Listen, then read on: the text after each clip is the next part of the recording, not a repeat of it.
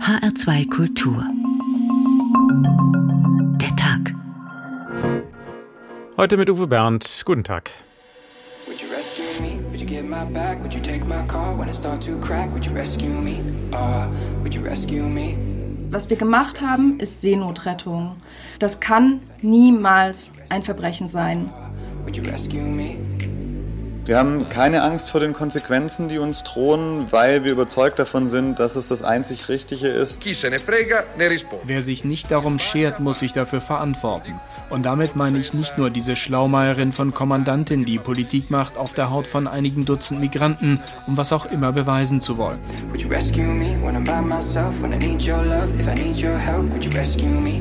Uh, Frontex ist Komplize einer schmutzigen Politik der Mitgliedstaaten, verletzt internationale Schutzkonventionen und die eigene Frontex-Verordnung. Und das andere ist auch, dass es ja keine internationalen Regularien gibt für private Such- und Rettungsschiffe. Um Menschen aus Seenot zu retten, die eigentlich gar nicht erst in Seenot geraten sollten. Für uns eben das Wohlergehen der Menschen an alleroberster Stelle steht und das eben deutlich höher wiegt als das Risiko von potenziellen Strafen und einer Festsetzung des Schiffs. Me? Kann Seenotrettung ein Verbrechen sein? Das klingt nach einer absurden Frage. Aber genau die steht wieder mal im Raum. Gegen die Besatzungsmitglieder des Schiffes Juventa ist vor einem italienischen Gericht Anklage erhoben worden, darunter auch vier Deutsche. Ein Strafprozess und lange Haftstrafen wären möglich. Soweit ist es noch nicht, aber ein weiteres italienisches Gericht befasst sich heute mit Aussagen des rechtspopulistischen Politikers Matteo Salvini.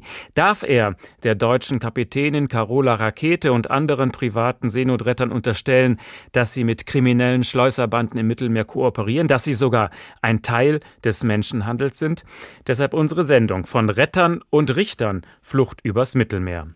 Wir finden das Thema wichtig, gerade weil es zurzeit in der Öffentlichkeit weniger Beachtung findet. Der Krieg in der Ukraine zieht alle Aufmerksamkeit auf sich. Dabei sollte man auch die EU-Grenzschutzorganisation Frontex nicht aus den Augen verlieren, die nachweislich an illegalen Pushbacks von Geflüchteten beteiligt war. Nach der Veröffentlichung der Recherchen trat der Frontex-Chef zurück, aber hat sich an der Praxis was geändert, geschweige denn an der ausweglosen Situation der Geflüchteten. Das alles wollen wir heute fragen. Wir beginnen mit dem Verfahren gegen die Besatzung des Rettungsschiffes Juventa. Jörg Seißelberg schildert den Fall. Auch Katrin Schmidt gehört zu den Beschuldigten. Sie war auf dem Mittelmeer Einsatzleiterin auf der Juventa, dem Schiff der Hilfsorganisation Jugend rettet. Der 38 Jahre alten Leipzigerin soll jetzt nach dem Willen der Staatsanwaltschaft in Trapani auf Sizilien der Prozess gemacht werden. Gemeinsam mit 20 anderen Mitgliedern von Nichtregierungsorganisationen. Die Staatsanwälte werfen ihnen in ihrer 653 Seiten langen Ermittlungszusammenfassung unter anderem Beihilfe zur illegalen Einwanderung vor. Schmidt drohen damit nach dem italienischen Gesetz bis zu 20 Jahre Gefängnis. Sie selbst sagt, Was wir gemacht haben, ist Seenotrettung. Das kann niemals ein Verbrechen sein. über 14.000 Menschen, sagt Schmidt, habe ihre Organisation auf dem zentralen Mittelmeer vor dem Ertrinken gerettet. Migranten und Flüchtlinge auf dem Weg nach Europa. In Trapani sind unter den 21 Beschuldigten drei weitere Deutsche. Auch Vertreter der Organisationen Ärzte ohne Grenzen und Save the Children müssen sich vor Gericht verantworten. Sollte das Hauptverfahren eröffnet werden, wäre es der bislang größte Prozess in Italien gegen Nichtregierungsorganisationen und ihre Arbeit als Seenotretter. Nach Ansicht Katrin Schmitz Ganz klar ein sehr politisch aufgeladener Schauprozess. Wir sind davon überzeugt, dass es hier nicht um juristische Gerechtigkeit geht, sondern politische Interessen durchgesetzt werden sollen. Während es in Deutschland viel Unterstützung gibt für die Arbeit der privaten Seenotretter auf dem Mittelmeer, ist die Stimmung in Italien anders. Der Chef der rechten Lega Matteo Salvini, bis vor zweieinhalb Jahren Innenminister, propagierte aggressiv eine Politik der geschlossenen Häfen. Aber auch die Nachfolgeregierungen mit Linken und Liberalen machten den Nichtregierungsorganisationen die Arbeit schwer. Unter anderem einer der wichtigsten linken Meinungsmacher, Marco Travaglio. Der Vorwurf, es würde sich um einen politischen Prozess handeln, sei falsch, sagt der Chefredakteur der Zeitung Il Fatto Quotidiano. Die Richter und Staatsanwälte in Trapani sind über jeden Zweifel erhaben. Bis vor kurzem war hier verantwortlich der Chef des ermordeten Antimafia-Staatsanwalts Falcone Alfredo Movillo. Er würde sich nie von politischen Motiven beeinflussen lassen. Fünf Jahre lang haben die Staatsanwälte Informationen zusammengetragen. In ihren Vorwürfen gegen die Mitglieder der Nichtregierungsorganisationen stützen sich die Ermittler unter anderem auf abgehörte Gespräche auf der Kommandobrücke der Juventa, auf die Auswertung von Chatprotokollen, auf Fotos und Videos. Sie belegen nach Ansicht der Staatsanwälte, dass sich die beschuldigten Seenotretter mit Menschenhändlern verabredet haben zur Übergabe von Migranten und Flüchtlingen auf dem Mittelmeer. Teilweise sollen die Vertreter der Nichtregierungsorganisationen den Menschenhändlern sogar Boote und Rettungswesten zurückgegeben haben.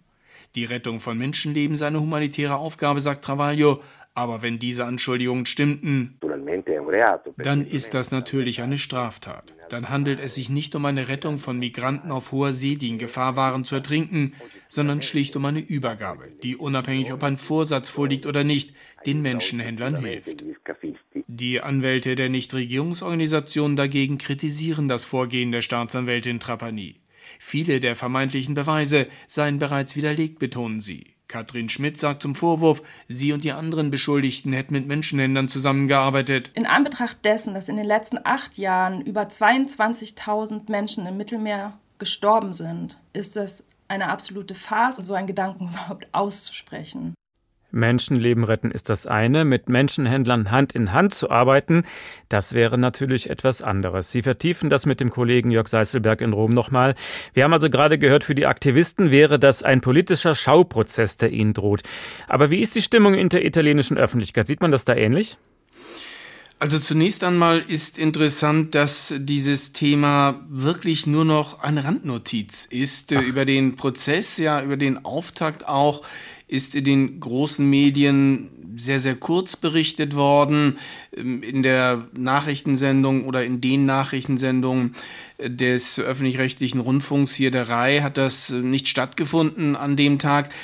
Also es ist so ein bisschen, ja, ein Phänomen, äh, dass man mit dem Thema Migration hier seit 25 Jahren, seit einem Vierteljahrhundert in Italien konfrontiert ist. Auch diese Diskussion, inwieweit arbeiten nun die Rettungsorganisationen möglicherweise mit Schleppern zusammen oder nicht, da hat es schon andere Verfahren gegeben. Das ist jetzt in der Tat das Größte, ein bedeutendes, äh, mit äh, sehr viel Engagement, auch was die Staatsanwaltschaft da reinsetzt. Trotzdem ist die Aufmerksamkeit, die das Ganze hier bekommt, in der italienischen Öffentlichkeit sehr, sehr gering.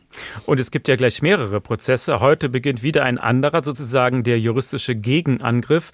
Die deutsche Kapitänin Carola Rakete verklagt den früheren italienischen Innenminister Matteo Salvini. Was wirft sie ihm vor?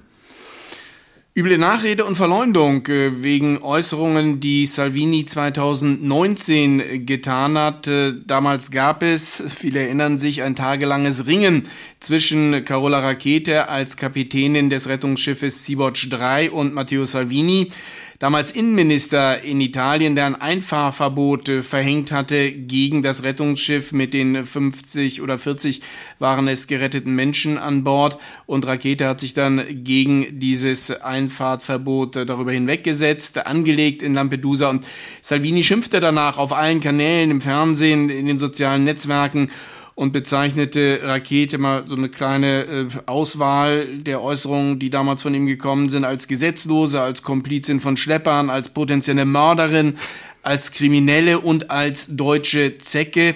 Und äh, da hat äh, Carola Rakete damals gesagt, das überschreitet jetzt die Grenzen politischer Meinungsäußerung und hat Salvini dafür angezeigt. Und deswegen ist es heute in Mailand zum Prozess gekommen. Weder Salvini noch Rakete waren da, aber von beiden Seiten äh, haben die Anwälte bzw. die Staatsanwaltschaft die Argumentation äh, dargelegt vor Gericht. Die Salvini-Seite hat gesagt, äh, Salvini sei gewählter Senator im Parlament in Italien und da fallen solche Äußerungen auch unter das Recht äh, der politischen Meinungsäußerung, die gerade ein gewählter Vertreter Italiens hat. Der Staatsanwalt äh, hat da äh, entgegnet, dass nun Äußerungen wie deutsches Zecke oder Kriminelle nicht äh, Teil seiner Ansicht nach des politischen Diskurses sind. Das Ganze soll fortgesetzt werden am 23. Juni. Auch hier interessant heute in den großen Medien, in den Online-Portalen in Italien spielt das kaum eine Rolle. Und in Palermo wird dann auch noch gegen Salvini verhandelt, nämlich weil er in seiner Zeit als Innenminister einem Rettungsschiff ja diese Einfahrt verweigert hatte. Geht es da um mehr für ihn als um Verleumdung?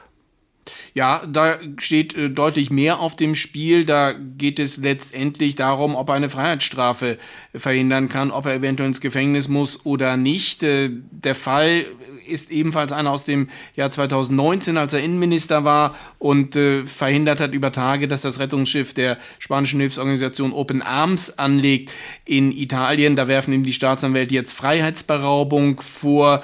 Ähm, ähnlichen Prozess, äh, Prozess hat es schon mal gegeben in Catania. Der ist dann niedergeschlagen worden. Das macht der Salvini-Seite so ein bisschen Hoffnung. Aber in Palermo läuft äh, das Verfahren weiter und äh, wenn es zu einer Verurteilung kommt, dann würde es zu einer mehrjährigen, würde das eine mehrjährige Freiheitsstrafe für Salvini bedeuten. Der selbst versucht immer diese Verfahren zu nutzen. Das war ja auch in seiner Zeit als Innenminister so, dass er wirklich dann äh, in die Offensive gegangen ist, in die Talkshows und versucht hat, bei diesem Thema, das gerade auf der rechten Seite äh, des Parteienspektrums in Italien eines ist, das wirklich die unterschiedlichen Seelen dort auch verbindet und äh, versucht daraus immer politisches Kapital zu schlagen. Das versucht er jetzt auch bei all diesen äh, gerichtlichen Auseinandersetzungen, vor allen Dingen beim für ihn wichtigsten Prozess in Palermo. Also es sind ziemlich viele Richter in Italien gerade damit beschäftigt, sich mit privaten Rettern zu befassen.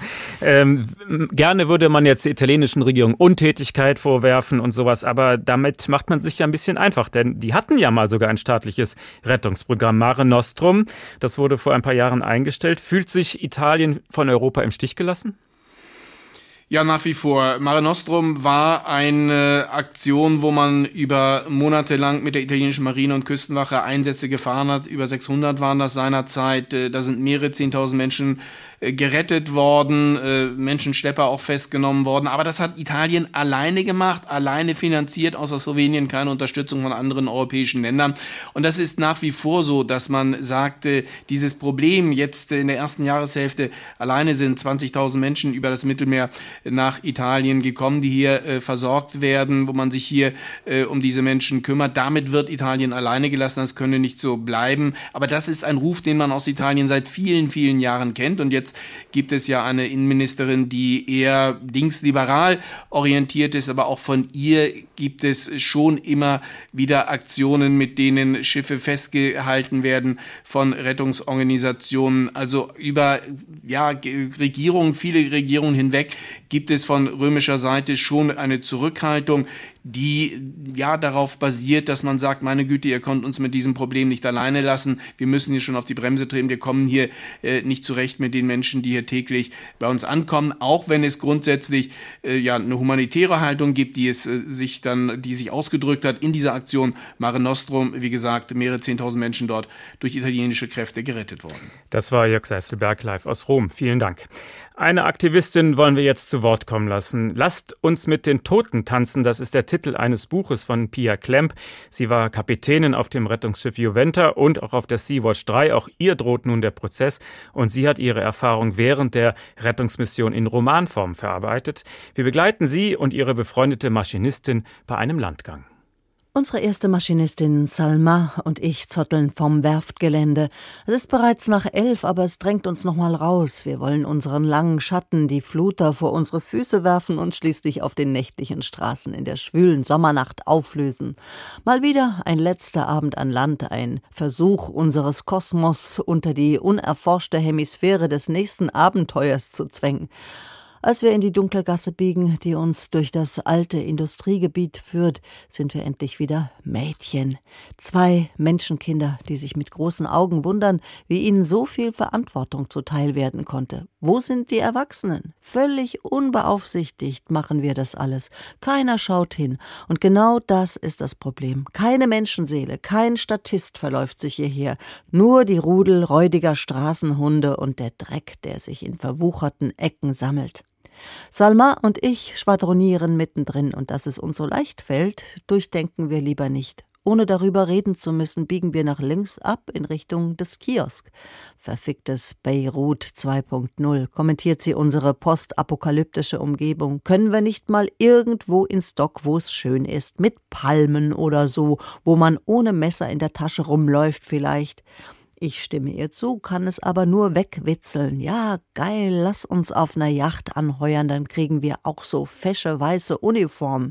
Und wir polieren den ganzen Tag Chrom und haben Frisuren. Ein Traum wird wahr, schwärme ich. Ein Albtraum, wissen wir beide.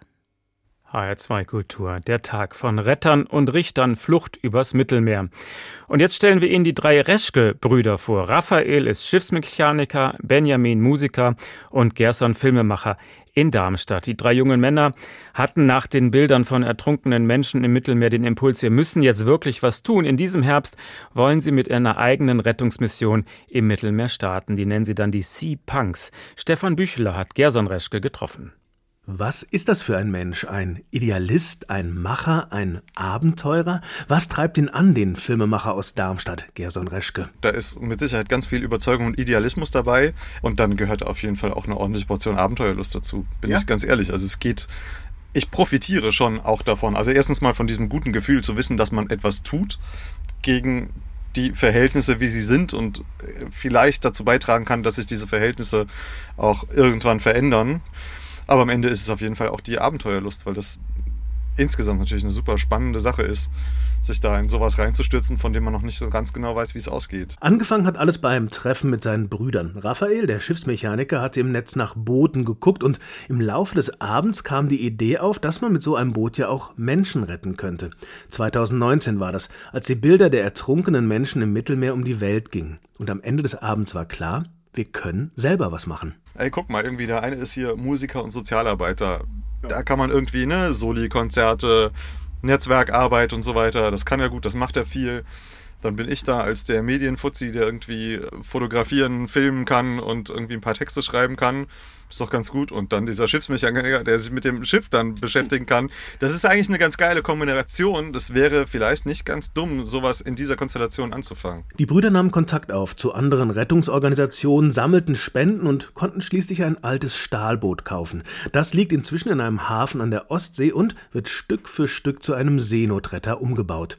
Schließlich war es in seinem früheren Leben erstmal Fischkutter und dann Vermessungsschiff. Jetzt soll es Menschen aufnehmen. Also da wird jetzt hinten ist so ein Container drauf, wo früher eher so Computer-Equipment drin war für diese Vermessungsgeschichten, Computer- und Laborequipment. Mm, der wird jetzt umgebaut dann zum Hospital und dann geht es dann um diese Erstversorgung. Gerade Verletzte hat man eigentlich immer. Es gibt diese Verbrennungen, äh, die aus dem Gemisch von Benzin und Salzwasser entstehen. Dann auch so Thrombosegeschichten, weil die Leute so mit angewinkelten ja. Beinen auf dem Schiff sitzen, sehr eng. Und das hat man eigentlich immer genau. Und Schwangere und Kinder sind auch fast immer dabei. Die letzten Wochen waren stressig für die Seenotretter. Da mussten Helfer gefunden werden mit dem Know-how für den Umbau, Freiwillige, die ihren Urlaub auf der Werft verbringen. Da mussten weiter Spenden eingesammelt werden und ja, allen wurde klar, wie groß das Projekt dann doch ist und dass die Reise jetzt ja eigentlich erst begonnen hat. Inzwischen ist das Schiff aber auch getauft. Es trägt den Namen Sea Punk 1, so wie der Verein Sea Punks. Denn Punk ist für die Brüder nicht nur Musik, es ist auch eine Lebenseinstellung. Politisch links, gesellschaftlich weg vom Mainstream, laut, wütend, aber eben auch engagiert. Wer jetzt nicht hilft, ist kein Punk, sagt Gerson Reschke mit Blick auf die Menschen, die im Mittelmeer ertrinken. Und deshalb soll sie bald starten, die Überfahrt nach Süden und dann die erste Rettungsmission. Aber Wann hat sich der ganze Aufwand denn eigentlich wirklich gelohnt? So eine erste Zufriedenheit ist auf jeden Fall da, wenn wir den ersten Menschen gerettet haben, weil dann hat sich diese ganze Arbeit gelohnt. Weil für diesen einen Menschen hat es dann einen Unterschied gemacht. Gerson Reschke spricht von einer ersten Zufriedenheit. Dann denkt er kurz nach und macht klar, dass er eigentlich noch mehr will. Ich wäre zufrieden, wenn wir irgendwann in einer Situation sind, wo sich ein Mensch in Eritrea in ein Flugzeug setzen kann, nach Europa fliegen kann und dort Asyl beantragen kann, ohne dass er sich in Lebensgefahr begeben muss. Und das ist ja so das Grundproblem gerade, dass die Leute keine andere Wahl haben, als sich in Lebensgefahr zu begeben, nur um überhaupt die Möglichkeit abzuklopfen, ob sie denn asylberechtigt sind. Wie absurd ist das? Das wollen die Seapunks nicht hinnehmen. Sie wollen zeigen, wie die Europäische Union mit Menschen an ihrer Südgrenze umgeht und langfristig daran was ändern. Wenn der Staat nicht hilft, dann machen es halt Privatleute. Aber auf welcher juristischen Grundlage handeln die eigentlich? Da wird's heikel. Schauen wir uns also die umstrittene Rechtslage an, auf der diese privaten Hilfsorganisationen arbeiten. Nele Matzlück ist Vizepräsidentin der Christian Albrechts Universität in Kiel und Professorin für Seerecht und internationales Recht. Guten Tag. Einen schönen guten Tag, Herr Bernd. Also auf den ersten Blick scheint es ja ganz simpel zu sein. Wenn ein Schiff in Seenot ist und ein anderes in der Nähe, dann muss es helfen. Demnach kann doch Seenotrettung kein Verbrechen sein, oder? Da haben Sie im Grundsatz vollkommen recht. Seenotrettung ist kein Verbrechen, sondern eine Verpflichtung, die Staaten trifft, die aber auch die Kapitäne, Kapitäninnen von Schiffen trifft. Und äh, wenn man in der Nähe ist, das sagen Sie ganz richtig, dann muss man helfen. Diese Pflicht zu helfen, bezieht sich die nur auf den Kapitän in der Nähe oder hat auch ein Staat, dem ein Gewässer gehört, die Pflicht zu helfen, zu retten? Naja, ähm, es gibt keine Gewässer, die Staaten gehören. Das ist im Völkerrecht etwas komplizierter.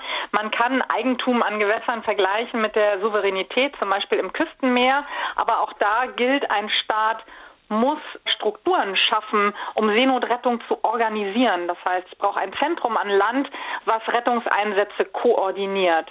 Dazu gehört dann im Regelfall auch, dass ein Staat eigene Rettungsboote, eine eigene ähm, Seenotrettung hat. Äh, aber auch in Deutschland zum Beispiel ist ja die Seenotrettung letztendlich über den Verein privat organisiert. Ein Staat muss vor allem koordinieren und organisieren, dass schnell geholfen wird. Durchaus also, durch private Schiffe. Also einen Kapitän kann man belangen, wenn er nicht hilft, aber den Staat nicht? Einen Kapitän kann man belangen wegen unterlassener Hilfeleistungen, wenn er ähm, in der Nähe war, hätte retten müssen, dies nicht tut. Also es gibt immer wieder die Beispiele von Kreuzfahrtschiffen, die angeblich vorbeigefahren sind an äh, Seenotfällen. Äh, einen Staat kann man nicht dafür belangen, dass er in einem konkreten Fall nicht hilft, es sei denn, es ist eben ein staatliches Küstenwache-Schiff, äh, was in der Nähe ist, das hätte retten müssen. Aber auch dann trifft es zuallererst mal die Person. Einen Staat zu belangen dafür, dass er in einem konkreten Fall nicht hilft, wird relativ schwierig. Äh, selbst wenn es Versäumnisse gibt bei der Organisation von Seenotrettungen, ist das ja eine, in erster Linie einmal eine zwischenstaatliche Pflicht, ob man über Menschenrechte da tatsächlich an den Staat herankommt. Das ist wirklich ausgesprochen schwierig. Also auf der einen Seite müssen Ertrinkende gerettet werden. Dagegen steht aber das Verbot des Menschenhandels, auch logisch. Wenn nun der Vorwurf stimmt, dass private Retter mit Schleuserbanden irgendwie sich absprechen, kooperieren, was würde das für die Praxis bedeuten? Auch das ist ein wirklich schwieriger Fall, denn zunächst mal in der konkreten Situation bleibt es natürlich dennoch dabei, dass die Personen, die, wenn wir uns das wirklich in der Situation vorstellen, mit Schwimmwesten im Wasser treiben oder ein Boot, was sinkt, gerettet werden müssen. Das heißt, selbst wenn private Rettungsorganisationen mit Schleppern zusammenarbeiten würden, müsste trotzdem konkret in dem Fall erstmal den Personen geholfen werden, die müssten aufgenommen werden. Äh, dann äh, wäre es Sache des Strafrechts zu prüfen, ob hier Beihilfe zum Menschenhandel äh, etc. anderen Straftatbeständen vorliegt. Aber für die Personen, die im Wasser treiben, die müssen trotzdem gerettet werden, auch wenn man ihnen vorwirft, den Flüchtenden vorwirft, sie hätten beigetragen zur Situation mit dem etwas zynischen Argument, sie hätten ja gar nicht erst bei Menschenhändlern auf so ein Schlauchboot steigen müssen. Heißt das für die Retter dann im praktischen Fall, sie müssen erst warten, bis die Nussschale sinkt und sie dürfen nicht helfen, solange die noch in einem intakten Boot sind? Es muss tatsächlich ein Seenotfall vorliegen, also äh, ein vollkommen intaktes, nicht in Not befindliches Schiff von Menschenhändlern quasi zu übernehmen. Das wäre tatsächlich Menschenschmuggel, Smuggling of Migrants, wie das dann im häufig englischen Sprachgebrauch so schön heißt. Es muss ein Seenotfall vorliegen und das ist natürlich das etwas zynische äh, an dieser Situation. Wann ein Seenotfall allerdings vorliegt, das liegt im Ermessen durchaus der Kapitäne der Schiffe, die helfen. Meiner Meinung nach muss man nicht warten, bis eine Seenotleitstelle an Land sagt, da ist jetzt konkret ein Schiff in Not, ihr müsst helfen, sondern es obliegt der Einschätzung vor Ort. Und das sind nun mal die Kapitäne auch umliegender Schiffe, die die Situation einschätzen. Und wenn sich die Anzeichen mehren, dass ein echter Notfall vorliegt, also äh, das Boot vollkommen überfüllt ist, nicht mehr manövrierfähig ist, zu sinken droht, Personen über Bord fallen, dann muss geholfen werden. Es reicht aber nicht zum Beispiel, dass man sieht, oh, da ist ein Schiff, das sieht aber ein bisschen rostig aus und äh, da sind ja kaum Schwimmwesten an Bord. Das wäre noch kein Notfall. Das ist eine schwierige Entscheidung dann in der Praxis, das abzuwägen und dann auch noch für Richter. Schauen wir nochmal auf die Staaten. Die haben das Recht und auch die Pflicht, ihre Grenzen zu sichern. Aber man darf auch Menschen nicht ertrinken lassen. Und man will die Zuwanderung steuern. Wie kommt man aus diesem Dilemma raus? Das ist äh, wirklich eine äh, komplizierte Gemengelage. Es gehört zunächst mal zur Pflicht zu retten. Wo aber gerettete Personen an Land gebracht werden können, das ist die eigentlich schwierige Frage.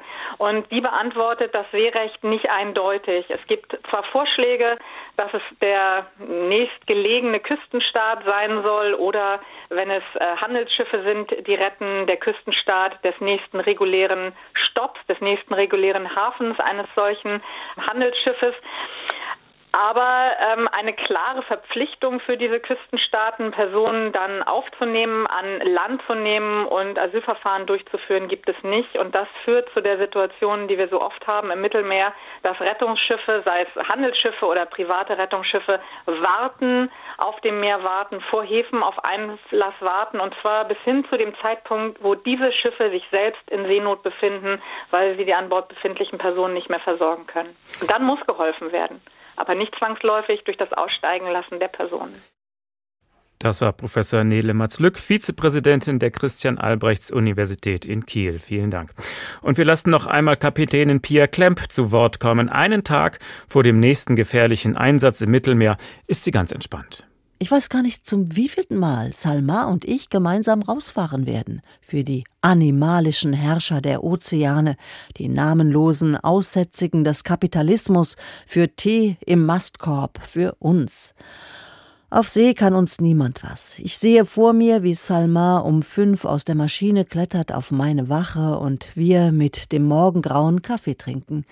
Der Wind streicht uns mit kalten Fingern durchs Haar und nimmt alle Bedenken mit die Füße baumeln über den Wellen, und Salma erzählt von ihrem Glasbläserkurs in Venedig.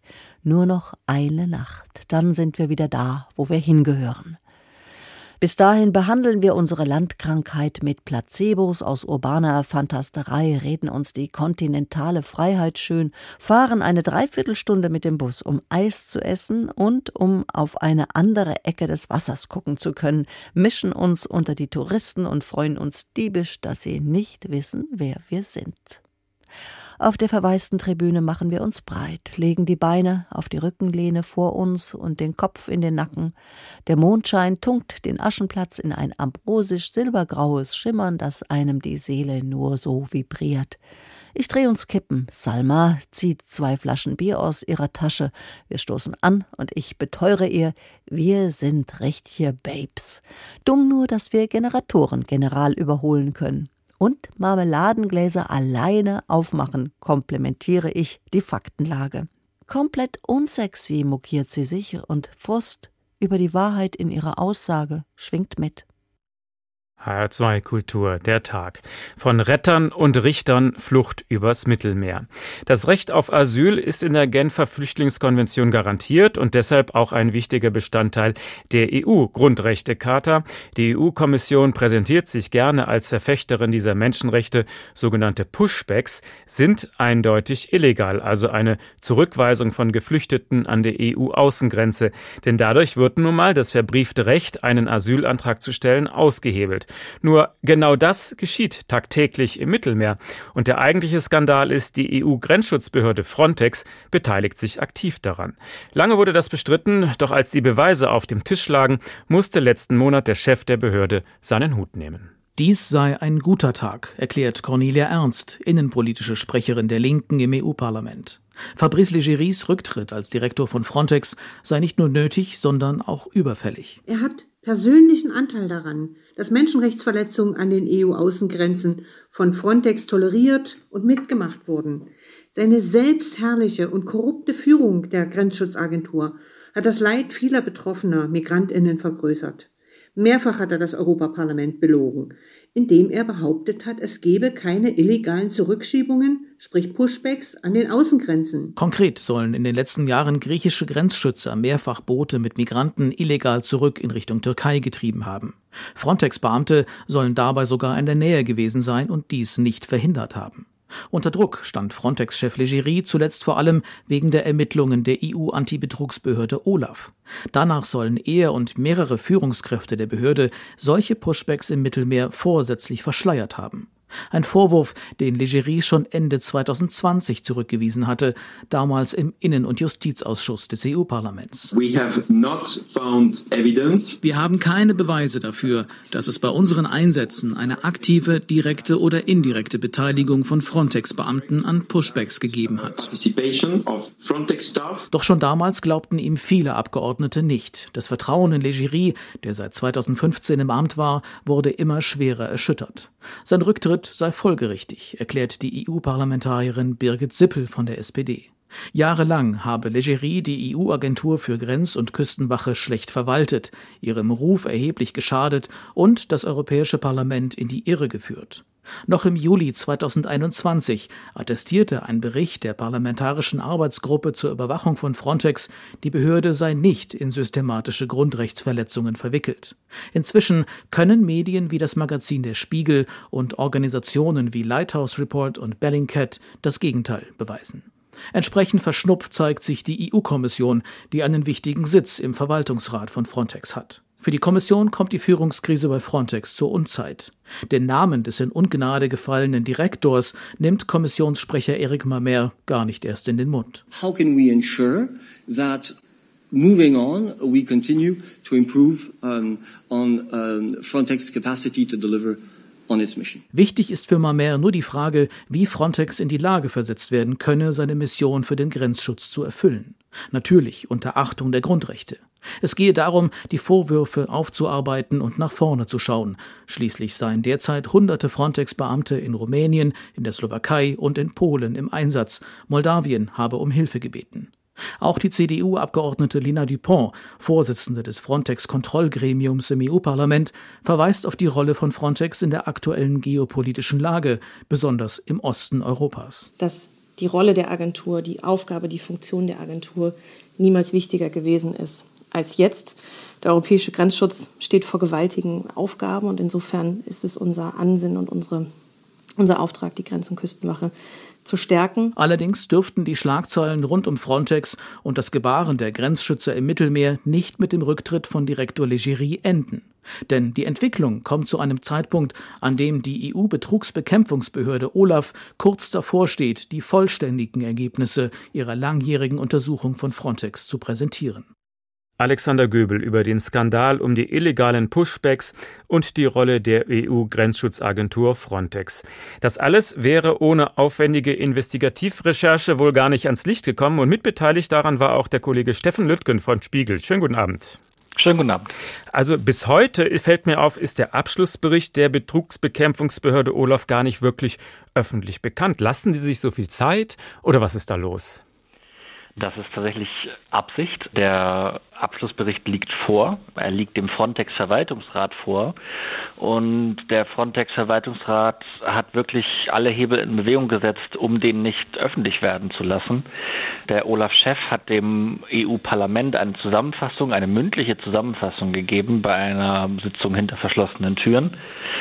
Daraus wissen wir ungefähr, was in dem Bericht drinsteht. Ähm, und ansonsten hat nur der Frontex-Verwaltungsrat Zugriff in gesicherten Leseräumen. Ansonsten möchte man den Bericht nicht öffentlich werden lassen, weil er ganz offensichtlich sehr unangenehm ist. Nicht nur für Fabrice Legerie und die zwei anderen Beschuldigten, sondern auch für die Agentur generell und vor allem natürlich auch für die griechische Regierung.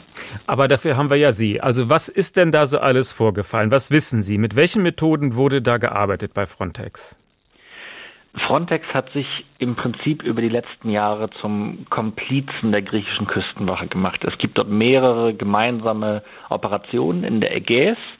Und wir haben zum ersten Mal vor fast knapp zwei Jahren nachgewiesen, dass Frontex bei den Pushbacks, bei diesen illegalen Rückstoßaktionen, muss man fast sagen, auf dem Meer, die auch sehr gefährlich sind, hilft. Die Frontex-Einheiten, das sind beispielsweise Einheiten der deutschen Bundespolizei oder von anderen äh, EU-Staaten, sichten diese Flüchtlingsboote, sie stoppen diese Flüchtlingsboote, fangen die ab und übergeben sie dann spätestens seit März 2020 an die griechische Küstenwache, die sich um den Pushback an sich kümmert. Die Frontex-Führung um Fabrice Leggeri hat das immer äh, versucht zu vertuschen. Es war nie eine, eine ehrliche öffentliche Kommunikation. Leggeri hat das äh, Europaparlament in die Irre geführt über all diese Vorgänge, hat behauptet, dass er von den Pushbacks nur von den Medien erfahren habe, wobei er tatsächlich sehr früh, und das haben wir dann nachgewiesen, irgendwann äh, selbst Bilder vorliegen hatte von einem eindeutigen Pushback, wo die eigenen Leute im Frontex-Hauptquartier in Warschau gesagt haben, das ist eine klare Rechtsverletzung das haben wir aufgenommen aus der Luft, hier sind die Bilder und all das hat er versucht zu vertuschen. Wie haben Sie da recherchiert? Ich meine, solche, sowas geschieht ja in der Regel auf hoher See, da ist in der Regel kein Zeuge dabei. Wie konnten Sie das belegen? Da spielen tatsächlich die Asylsuchenden selbst eine große Rolle. Also es gibt in der Ägäis, man muss sich das ja so vorstellen, dass die griechischen Inseln wie Lesbos und Samos ganz nah dran sind an der, an der türkischen Küste. Dort gibt es Handynetz. Das heißt, die können Videos machen und verschicken. Ähm, und das ist ein Hinweis, wo wir sehr früh gemerkt haben, dort passieren Rechtsbrüche und wir mussten sie sozusagen nur noch nachweisen und anschließend beweisen, dass auch Frontex darin involviert ist. Wir haben beispielsweise für die erste Frontex-Veröffentlichung dann die Positionsdaten der Frontex-Einheiten, die öffentlich zugänglich waren, zum Teil verfolgt und konnten in einem ersten Schritt so nachweisen, äh, an wie vielen Pushbacks Frontex äh, beteiligt war. Anschließend haben wir natürlich über, über Quellen gearbeitet und auch weitere Videos ausgewertet. Die türkische Küstenwache beispielsweise hat einige dieser Vorfälle gefilmt und solche Videos haben wir ausgewertet. Das war die erste große Veröffentlichung sozusagen ein Startschuss, wenn man so will, für einen Investigationsmarathon über fast zwei Jahre hinweg, wo wir immer wieder äh, geguckt haben, wie reagiert Frontex auf diese Vorwürfe, was davon stimmt, ähm, wie arbeitet Frontex das intern auf und wie ehrlich sind sie auch in ihren Angaben gegenüber dem Europaparlament. Und Sie wissen eben auch intern hat Frontex das alles dokumentiert. Also es ist nicht so, dass sie einfach nur weggeguckt hätten. Die wussten genau, was passiert die wussten sehr früh und sehr genau, was passiert. Es ist ja so, dass Frontex-Flugzeuge über der Ägäis Patrouille fliegen und dann auch die äh, Bilder live in das Büro nach Warschau senden. Und da hat man beispielsweise sehr früh einen solchen Pushback aus der Luft aufgezeichnet. Man hat äh, aufgezeichnet, wie die griechische Küstenwache ein Migrantenboot stoppt, die Migranten an Bord nimmt, sie wieder auf äh, das wackelige Schlauchboot setzt, Richtung Türkei zieht und dann anschließend aussetzt. Das ist eine Art, wie diese Pushbacks passieren. Die andere Art ist, dass die Griechen dort Rettungsflöße, so aufblasbare Rettungsflöße, die sie selbst an Bord haben, also Rettungsmaterial, verwenden, um die Menschen auszusetzen. Das sind antriebslose Gefährte, ähm, die dann auf den Wellen schaukeln und Stunden später werden die dann meistens von der türkischen Küstenwache eingesammelt. Nun ist der Frontex-Chef zurückgetreten. Aber ist das Problem damit gelöst? Das Problem an sich ist erstmal überhaupt nicht gelöst. Die griechische Küstenwache führt weiter Pushbacks durch und Frontex hat weiter eine gemeinsame Operation mit der griechischen Küstenwache just in diesem äh, Bereich, wo diese Pushbacks durchgeführt werden. Frontex weigert sich bisher, sich aus der Ägäis zurückzuziehen. Da muss man natürlich sagen, fairerweise, das ist eine schwierige Entscheidung. Äh, da konnten dann schnell Fragen entstehen. Was macht Frontex eigentlich noch, wenn sie an der wichtigsten europäischen Außengrenze gar nicht präsent sind? Wofür geben wir diese Millionen Euro Steuergelder jedes Jahr eigentlich aus, wenn die äh, Mitgliedstaaten Frontex da gar nicht haben wollen, weil die dabei zuschauen, wie sie Rechtsbrüche begehen. Es gibt tatsächlich in den Frontex-Regularien einen Artikel, den Artikel 46, der besagt, Frontex müsste sich bei anhaltenden Rechtsverstößen äh, zurückziehen aus so einer Operation, aber das möchte keiner so wirklich tun. Keiner ist in diesem Fall, das sind die EU-Mitgliedstaaten, die Frontex, diese riesige Agentur, über den Verwaltungsrat äh, kontrollieren. Also im Prinzip auch die Bundesregierung, die französische Regierung, die entscheiden, wie Frontex am Ende handelt. Die entscheiden auch über die neue Frontex-Direktorin oder den neuen Frontex-Direktor und das Mandat, das er, das er mitbekommt. Es ist aber eben auch so, dass viele Staaten es gerne hätten, wenn die europäischen Grenzen dicht gemacht werden, äh, dass möglichst wenig Geflüchtete die Möglichkeit bekommen, auf europäischem Boden einen Asylantrag zu stellen. Und dieser Aushandlungsprozess der findet natürlich irgendwie öffentlich statt zwischen den EU-Staaten, aber auch immer, wenn es um Migrationspolitik geht, hinter sehr verschlossenen Türen im Frontex-Verwaltungsrat, wo dann über die Ausrichtung der Agentur diskutiert wird. Und es ist durchaus so, dass, ich sag mal grob die Hälfte der Mitglieder dieses Frontex-Verwaltungsrates offen sagen, äh, Grenzschutz ist kein Ponyhof. Wir wollen schon, dass die Grenzen geschützt werden und das als Reaktion auf ja diese Rechtsbrüche, die wir nun nachgewiesen haben. Das war Steffen Lüttke vom Spiegel. Vielen Dank. Und wir hören noch mal einen Ausschnitt aus dem Roman Lass uns mit den Toten tanzen von Pia Klemp. Die Angst für ihre Aktion auch vor Gericht gestellt zu werden, die begleitet sie schon lange. Nach ein paar Bier und reichlich dumm Gelaber gleiten wir ins Schweigen. Wir kennen uns gut genug dafür, aber jetzt ist nicht der richtige Moment. Gib mal noch ein Bier, sage ich also. Sie reicht es mir und vergewissert sich, hast du Bock rauszufahren? Claro? Das stimmt sogar. Und ich füge hinzu, ich habe nur keine Lust, in Italien festgenommen zu werden. Die nerven echt hart. Seit Wochen müssen wir uns von der Politik und den Medien anhören, dass wir Menschenschmuggler sind, ja sogar verantwortlich für die Toten auf dem Mittelmeer, dass wir Kriminelle sind. Allah, es ist zu absurd, um gefährlich zu sein. Es ist wie Herpes. Entweder es schläft ein, bevor irgendwas passiert, oder es explodiert. Und das kann es nur, indem es seine wahre, eklige Fratze zeigt und jeder es mitkriegt. Meinst du, du kriegst Pizza im Knast? Äh, wenn ich schon einfahre, dann will ich Farinata haben. Dafür lohnt es sich schon wieder. Ja, dann komme ich auch mit. Abgemacht, Chief. Abgemacht, Captain. Wir prosten uns zu und erst jetzt sehe ich, dass sie sich die Fingernägel lackiert hat. Feuerroter Lack für einen Abend im Abseits mit mir. Mir geht das Herz auf. So machen wir uns warm, um das nächste Kunststück, das keiner sehen will, vorzuführen. Vor uns selbst, vor der Welt. Wir machen es, ohne uns zu beklagen. Wir haben halt das Pech eines beknackten Publikums voller blinder Zuschauer, die wir mit fauligen Tomaten der Wahrheit bewerfen. Batsch! Wie könnten wir darauf keine Lust haben? HR2 Kultur, der Tag von Rettern und Richtern, Flucht übers Mittelmeer. Und jetzt wollen wir die Tragödie mal von der anderen Seite des Mittelmeeres aus betrachten. Viele Menschen versuchen zum Beispiel über Libyen nach Europa zu kommen und das passiert auch jetzt gerade wieder, ohne dass viel darüber berichtet wird. Das zeigt uns Christian Buttgereit. Allein am Pfingstwochenende hat das Seenotrettungsschiff Sea-Watch 3 mehr als 130 Flüchtlinge vor der libyschen Küste aus dem Mittelmeer gerettet. Damit kam Sea-Watch der libyschen Küstenwache zuvor. Die hätte die Flüchtlinge in ein Internierungslager gebracht, betrieben häufig von Milizen der verfeindeten politischen Gruppierungen. Wer dort landet, erlebt häufig Schreckliches. Stella, 25 Jahre alt und aus Nigeria, berichtet uns am Telefon, was sie in einem Internierungslager erlebt hat. Wenn du dich weigerst, für sie zu arbeiten, schlagen sie dich und sie sperren dich ein. Manche von uns Frauen werden auch vergewaltigt. Stella wurde aus dem Lager herausgebracht, aber nicht etwa freigelassen. Die Milizen hatten sie verkauft und auf ein Pick-up verladen. Die Fahrt dauerte etwa zwei Stunden. Ich habe geschrien, haltet an, lasst mich frei. Ziel war ein Gehöft, wo bereits Dutzende Frauen gefangen und zur Prostitution gezwungen wurden, meist Nigerianerinnen wie Stella.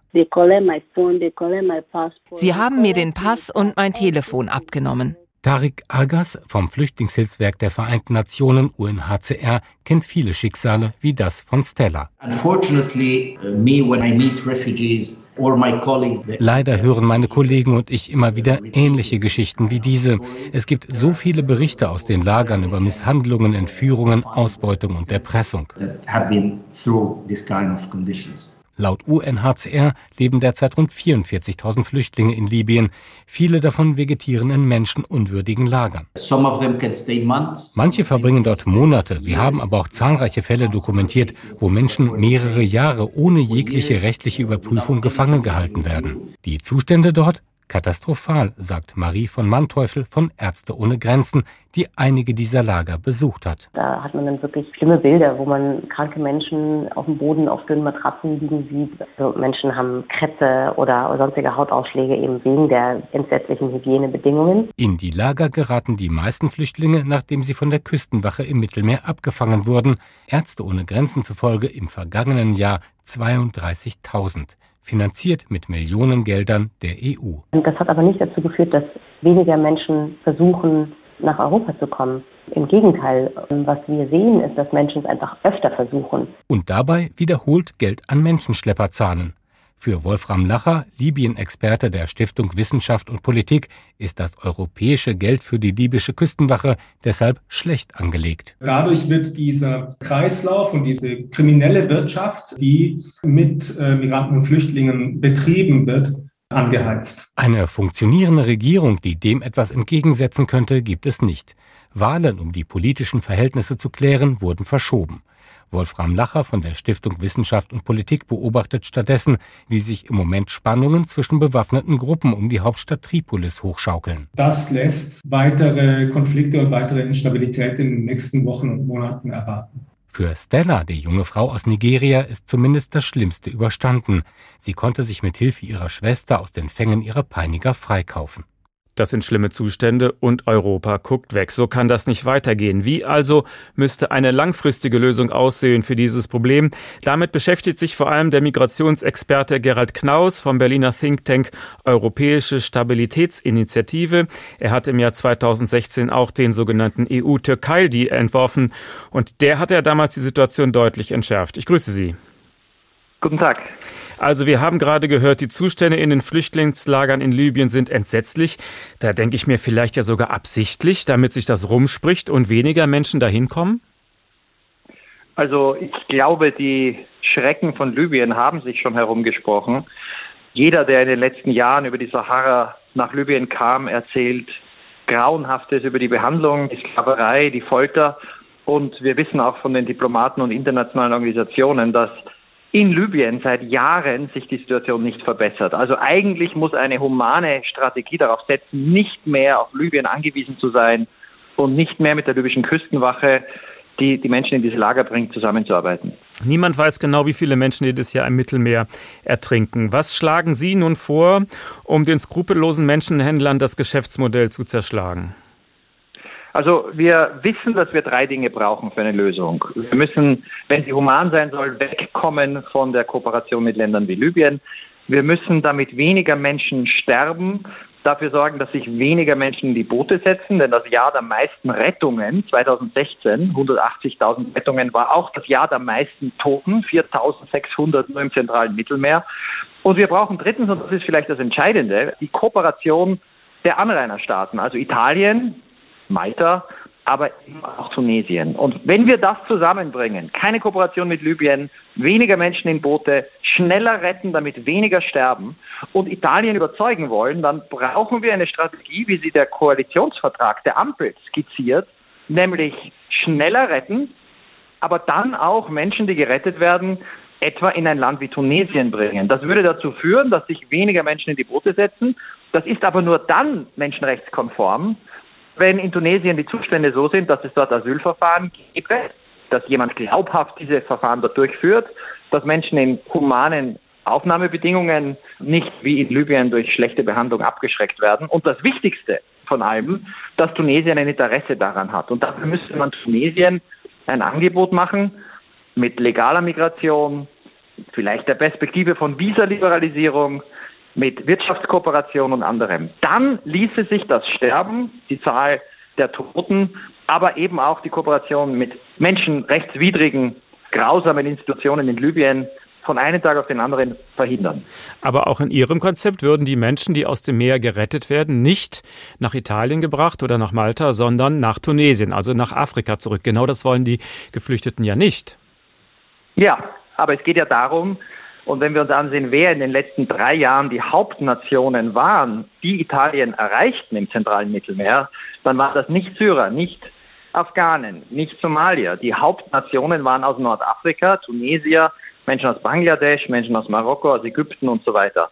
Also Menschen, wo die Anerkennungsquote sehr gering ist. Auch die haben ein Recht, menschenwürdig behandelt zu werden, gerettet zu werden und, wenn sie einen Asylantrag stellen wollen, diesen zu stellen. Aber es gibt kein Recht auf Migration. Das heißt, wenn man diese Menschen rettet und wenn es einen sicheren Hafen gibt, also sichere Häfen müssen nicht in Europa sein. Und wenn man diese Kooperation mit Tunesien verhandelt und dann sicherstellt, dass die Standards eingehalten werden, dann ist das im Einklang mit der Flüchtlingskonvention. Aber das würde bedeuten, dass die Geretteten dann halt in Tunesien möglicherweise jahrelang in irgendwelchen Flüchtlingslagern sitzen. Nein. Wie kommen die dann da wieder weg? Nein, das bedeutet das nicht. Wenn man, der UNHCR macht etwa, eine Möglichkeit wäre das, oder es gäbe eine europäische Lösung, aber der UNHCR macht weltweit Asylverfahren. In Malaysia, in Ägypten, seit Jahrzehnten schon. Es ging ja dann darum, dass die Zahl der Menschen, die sich in die Boote setzen, weil klar wird, ab einem Stichtag ist die Wahrscheinlichkeit, Europa so zu erreichen, gering. Dann würden sich Tunesier, Bangladeschis, andere Nordafrikaner nicht mehr unter Lebensgefahr in diese Boote setzen. Also die Zahl würde wie in der Türkei der Vereinbarung mit der Türkei im März 2016 schnell einbrechen. Es würden viel weniger Menschen losfahren. Und die, die man zurückbringt, natürlich kann man dort, wenn man die Ressourcen hat, äh, auch schnellere Asylverfahren machen. Das muss nicht Monate dauern. Es ist auch eine absurde Vorstellung, dass in der ganzen Welt nur in Schweden, Deutschland, Frankreich, der Schweiz oder einigen europäischen Ländern es möglich sein muss, Flüchtlinge aufzunehmen. Äh, wenn man Anreize bietet, dann spricht nichts dagegen, vor allem wenn man so Leben rettet, dass auch ähm, andere Länder, auch in Afrika, Flüchtlinge aufnehmen, solange, und das ist der letzte wichtige Punkt, es legale Wege auch nach Europa gibt. Und da müsste man das Resettlement, also die legale Aufnahme von Flüchtlingen, die dann gar nicht erst in die Boote steigen müssen, ausbauen. Und all das steht übrigens im Ampel-Koalitionsvertrag. Man müsste nur jetzt endlich daran gehen, das auch umzusetzen. Also das heißt, die Geretteten sitzen dann in Tunesien in einem Flüchtlingslager, müssen da ihr Asylverfahren abwarten. Dann wird entschieden und dann können sie, wenn das positiv entschieden wird, legal nach Europa kommen. Und wie werden sie dann ja, verteilt? Oder, oder sie bleiben in Tunesien, weil Tunesien bereit wäre, eine beschränkte Zahl aufzunehmen. Und Europa nimmt eine größere Zahl durch Resettlement, also durch legale Neuansiedlung an. Das ist alles, ja, das klingt jetzt vielleicht kompliziert, aber es ist alles viel einfacher als die ganzen Pläne, die in Brüssel seit Jahren ergebnislos diskutiert werden. Und man muss ja immer bedenken, was auf dem Spiel steht. Was wir derzeit haben, ist ein mörderisches System, wo jedes Jahr, auch im letzten Jahr, wieder über mindestens über 1200 Menschen ertrunken sind und wo die Europäische Union mit Libyen zusammenarbeitet, einem Land im Bürgerkrieg. Äh, also wir brauchen eine Anstrengung, um von diesem mörderischen Status quo wegzukommen. Und es ist auch absurd, dass derzeit europäische Regierungen Seenotretter behindern, wenn es einer der Grundwerte jeder Zivilisation ist, Menschen in Seenot schnell zu retten. Also die privaten Seenotretter, auch staatliche Seenotretter, müssten in der Lage sein, sofort auf jeden Hilferuf zu reagieren. Aber, und das ist entscheidend, es darf nicht dazu führen, wie 2015, 16, 17, als mit den Seenotrettern tatsächlich die Zahl der Menschen, die sich in Boote gesetzt haben, auf Rekordzahlen gesprungen ist. Immer mehr Leute sich auf den Weg nach Libyen gemacht haben. Und tatsächlich waren die Jahre damals der meisten Seenotrettungen die Jahre der meisten Toten. Und keine Innenministerin in Italien, auch die jetzige nicht, wird jemals wieder zu diesem System von 2016 zurückgehen. Das System heute ist unmenschlich, also brauchen wir etwas anderes. Und so eine Kooperation mit einem sicheren Drittstaat, und mit Anreizen für Kooperation wäre ein Weg, der diesen gordischen Knoten beschlagen kann. Und das Retten von Ertrinkenden, darf man das privaten Initiativen überlassen oder müsste das nicht der Staat übernehmen? Also natürlich wäre es sinnvoll und äh, richtig, wenn das äh, Staaten machen. Äh, Italien müsste es in jedem Fall koordinieren. Das haben sie viele Jahre gemacht von ihrer Seenotrettungszentrale in Rom. Auch kommerzielle Schiffe, auch Handelsschiffe sind verpflichtet, wenn die Seenotrettungszentrale in Rom einen Notruf durchgibt, äh, Menschen zu retten. Die privaten Seenotretter hatten ja ursprünglich ein Ziel, die Aufmerksamkeit der Politik und der Öffentlichkeit auf diesen Skandal zu lenken, dass hier Menschen ertrinken. Und tatsächlich wäre es sinnvoll, wenn hier staatlich gerettet wird. Aber wenn es schon private Schiffe gibt, und die machen ja eine sehr wichtige Arbeit, dann ist zumindest notwendig, dass die nicht behindert werden, dass sie da nicht immer viele Tage warten und dass die Strategie der Regierungen eigentlich eine Zermürbungsstrategie ist. Und das zweite Problem heute ist, dass viele der Notrufe, wenn sie denn durchgestellt werden, die werden an die libysche Küstenwache weitergegeben und nicht an die privaten Seenotretter. Und das ist auch ein Skandal, denn das führt dazu, dass Menschen in Lebensgefahr geraten oder ertrinken, die man eigentlich durch schnelleres, gezielteres Retten hätte retten können. Das war Gerald Knaus vom Berliner Think Tank Europäische Stabilitätsinitiative. Herzlichen Dank.